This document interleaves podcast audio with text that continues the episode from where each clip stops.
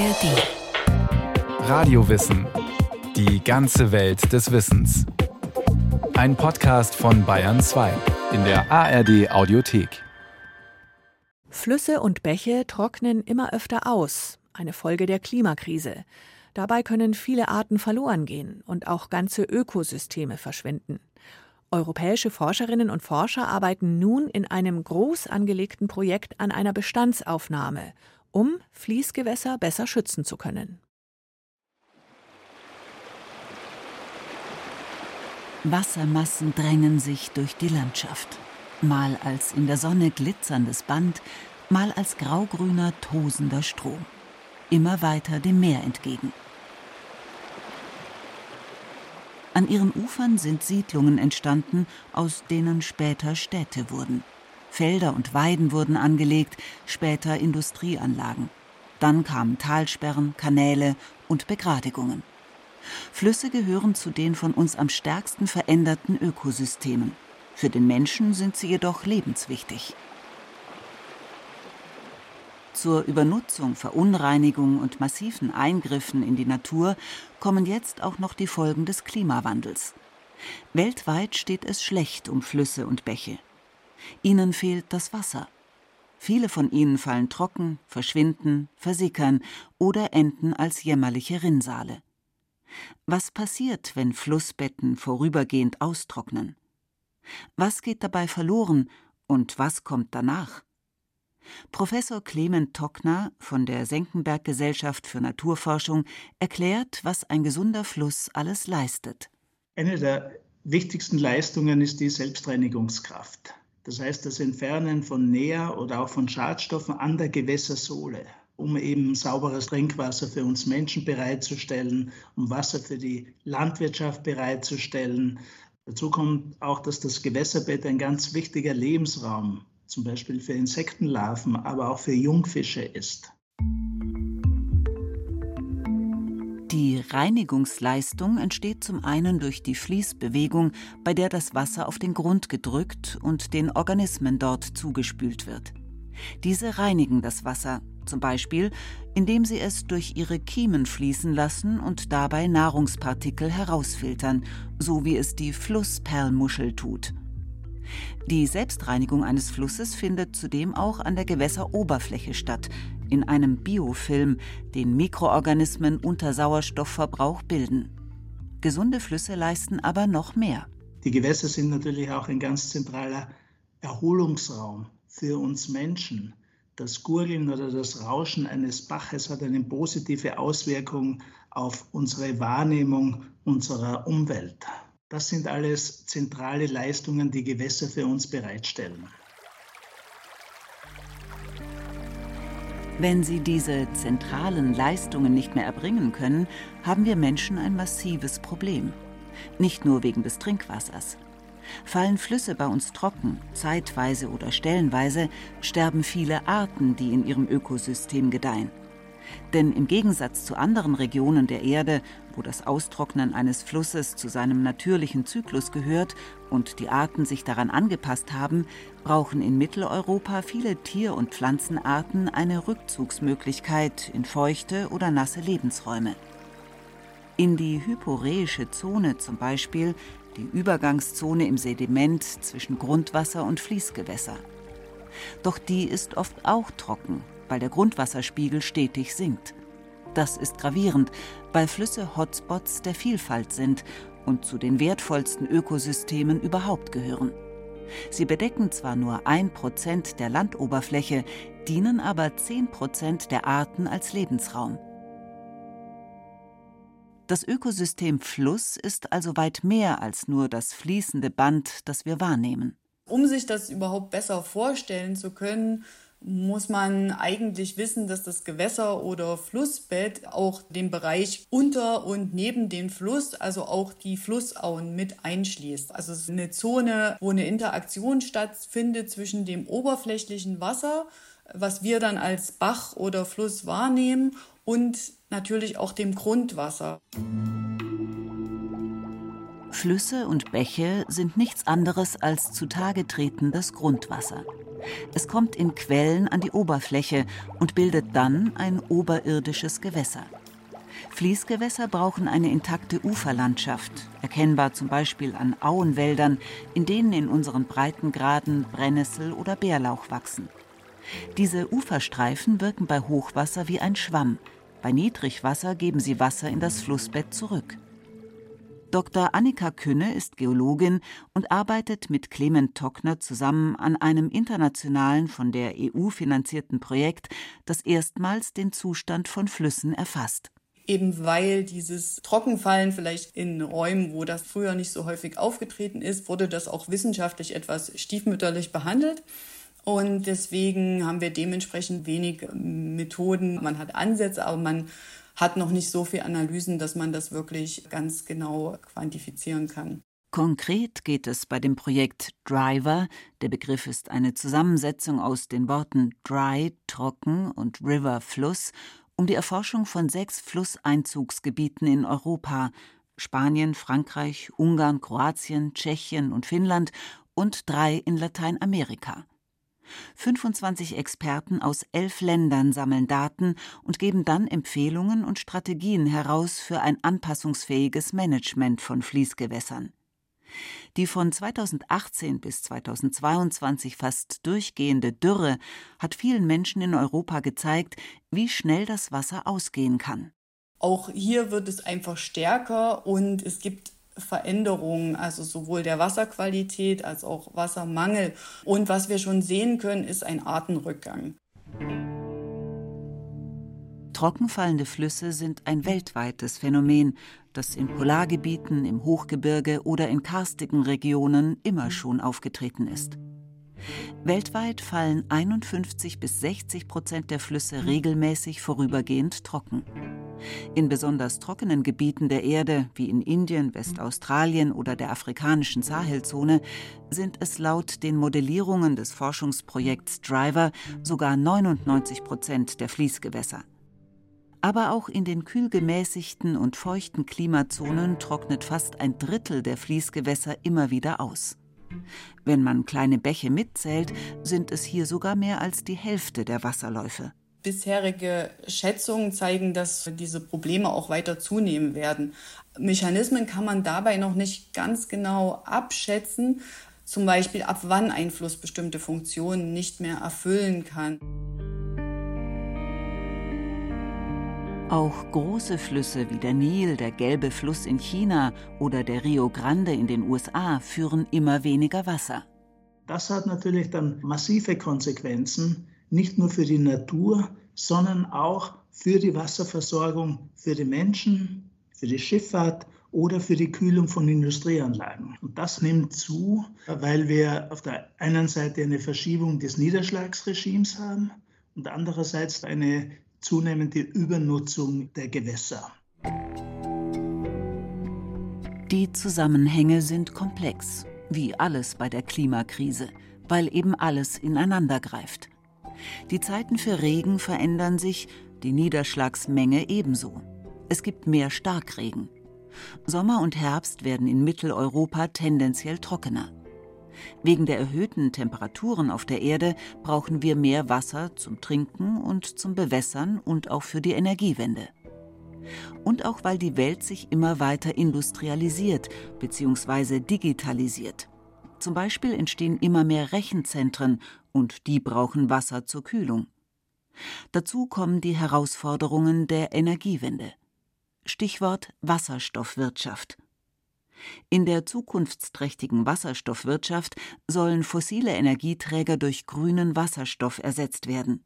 Grüner Wasserstoff wird mit Strom aus erneuerbaren Energien anhand von Elektrolyse von Wasser hergestellt.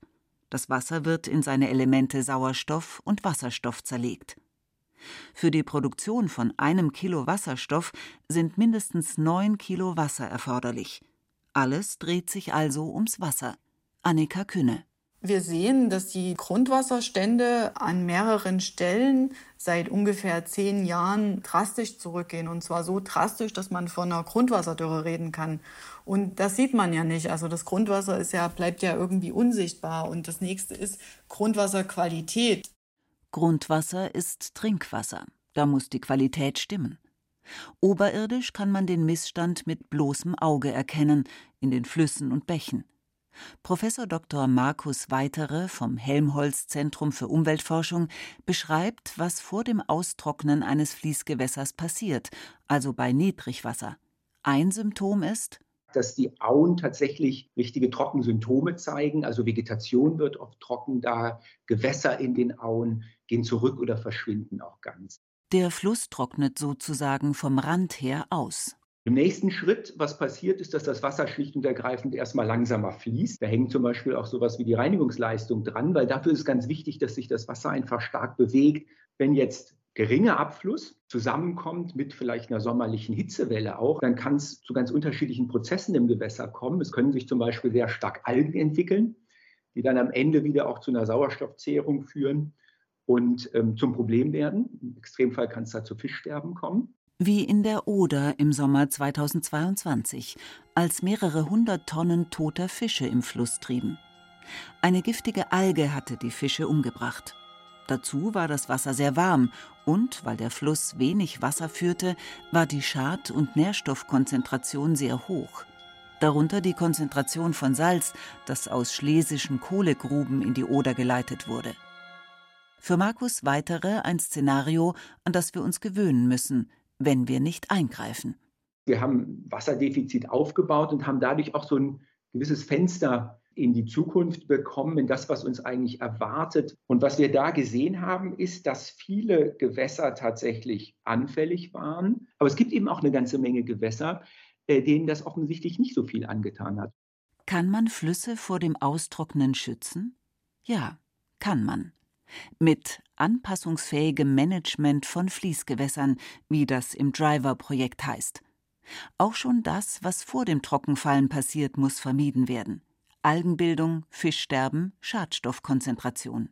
Wir sehen da zumindest drei Bedingungen, die das beeinflussen. Das eine ist das Einzugsgebiet. Das heißt, kann das Einzugsgebiet viel Wasser aufnehmen, wenn es denn mal ein Starkregenereignis gibt, und das dann dosiert auch abgeben, das Wasser, in Phasen der meteorologischen Dürre. Das zweite ist die Gewässerbelastung, die chemische Belastung. Also sind die Gewässer schon vorbelastet? Das ist das, was wir in der Oder erlebt hatten. Und es kommt auch auf die Struktur des Gewässers an. Da spielt zum Beispiel auch der Randstreifen eine ganz wichtige Rolle. Geht das Gewässer durch den Wald, das heißt, fällt Schatten auf die Gewässer und das ist ganz wichtig dabei, dass sich das Gewässer eben nicht zu stark erwärmt bei einer sommerlichen Hitze. Dabei haben wir Menschen das Wasser aus der Landschaft jahrhundertelang abgeleitet, haben Kanäle gezogen, Flüsse begradigt, Feuchtgebiete trockengelegt, Barrieren, Talsperren eingebaut, die Flüsse regelrecht zerstückelt, Ufer versiegelt. So geht eine Menge wertvolles Regenwasser verloren, es fließt ungenutzt dem Meer entgegen. Naturnahe Flüsse halten sowohl Hochwassern als auch Dürreperioden am besten stand. Ein unverbauter Fluss, ein unverbauter Bach hat eine Vielzahl an Lebensräumen. Tiefe Stellen, also Gumpen, die kaum austrocknen, Grundwassereintritte, die kühl bleiben, vielfältige Zuflüsse, die eben wiederum unterschiedlich reagieren. Und wie in der Finanzwirtschaft sprechen wir auch in der Ökologie von einem sogenannten Portfolioeffekt.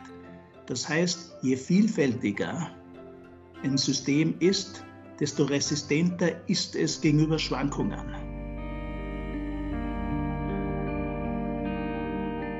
Unverbaute Fließgewässer gibt es in Europa nur noch sehr wenige. Gerade mal 9 Prozent sind in Deutschland in einem guten ökologischen Zustand. Dabei schreibt die Europäische Wasserrahmenrichtlinie aus dem Jahr 2000 vor, dass alle Mitgliedstaaten der EU verpflichtet sind, bis 2015 und in Ausnahmefällen bis 2027 alle Gewässer in einen guten ökologischen und guten chemischen Zustand zu bringen. Für Grundwasser ist ein guter mengenmäßiger und guter chemischer Zustand zu erreichen. Die Erfüllung der europäischen Wasserrahmenrichtlinie scheint heute utopisch. Die Zusammenhänge sind komplex und die Lösungen weitgreifend. In Bayern erwärmen sich Fließgewässer um durchschnittlich etwa ein halbes Grad in zehn Jahren. Das haben Messungen des Landesamts für Umwelt seit 1980 ergeben. In der Umgebung von Frankfurt fallen Bäche, die aus dem Taunus fließen, trocken. Auch in Brandenburg trocknen im Sommer viele Bäche aus. Dort fallen nur etwa 500 Millimeter Regen pro Jahr und die Niederschläge verschieben sich. Es gibt kürzere, feuchtere Winter und längere Sommer mit langen Trockenzeiten, wie sie eigentlich in südlichen Regionen typisch sind. Also es gibt dann eben Grenzen, wo man sagt, okay, das hält in der jetzigen Zeit, wo es einfach unter Klimawandel häufiger zu Trockenfallen kommt und auch das Trockenfallen länger anhält, führt das einfach dazu, dass die Arten, die vielleicht das eine ganze Weile auch gut hinbekommen haben, jetzt nicht mehr schaffen. Klimamodelle gehen zwar davon aus, dass mehr Niederschlag fallen wird, der könne den Austrocknungsprozess aber nicht abmildern, meint Annika Künne. Das ist schon erschreckend. Und das passiert einfach durch die Erderwärmung, weil die Verdunstung so stark zunimmt. Das heißt, das Wasser kommt da gar nicht an, das verdunstet vorher.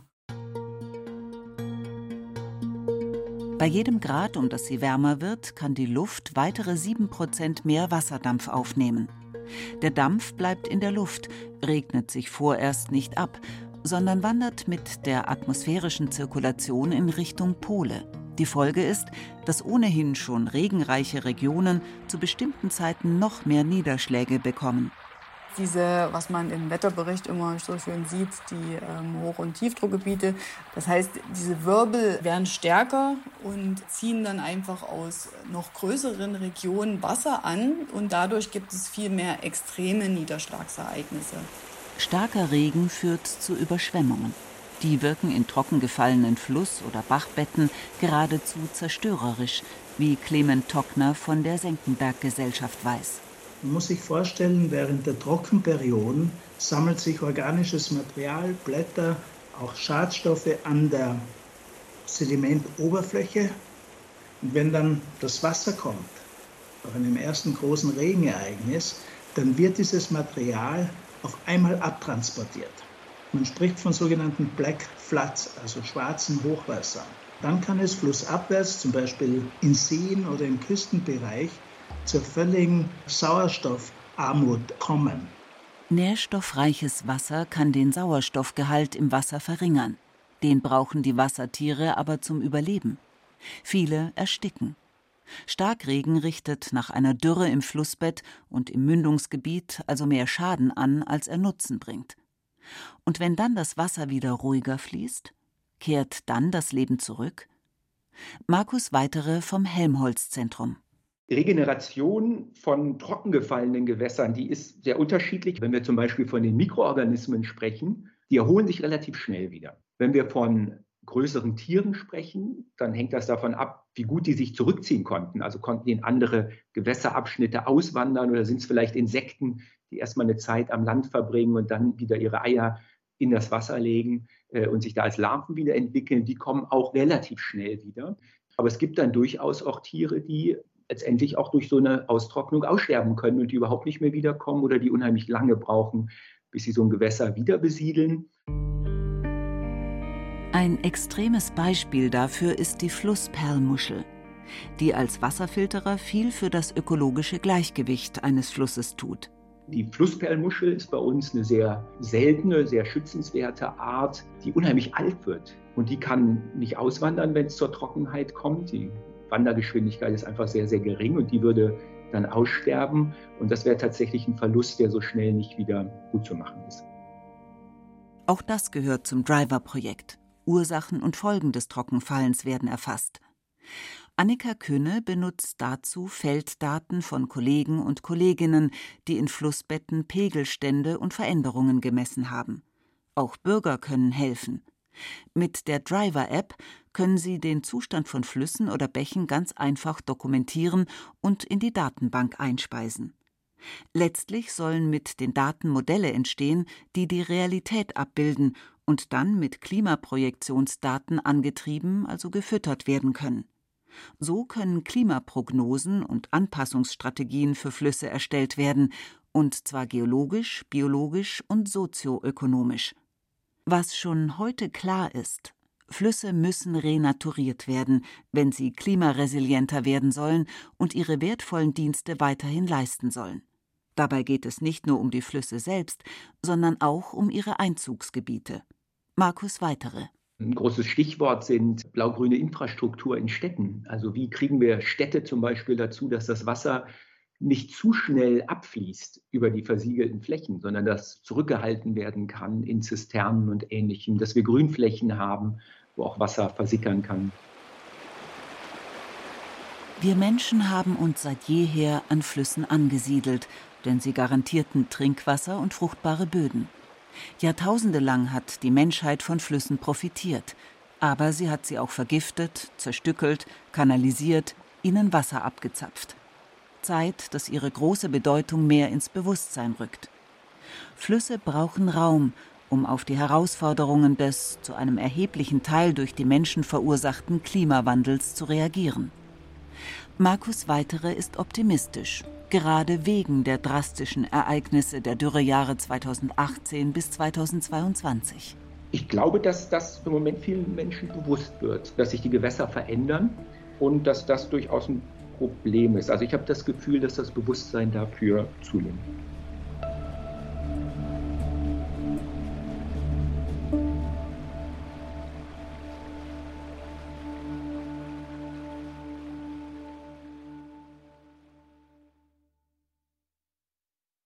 Brigitte Kramer über Flüsse, die austrocknen. Wer mehr über Flüsse oder Flusslandschaften erfahren möchte oder überhaupt über Wasser in all seinen Formen, da gibt es viele Radiowissen-Folgen dazu.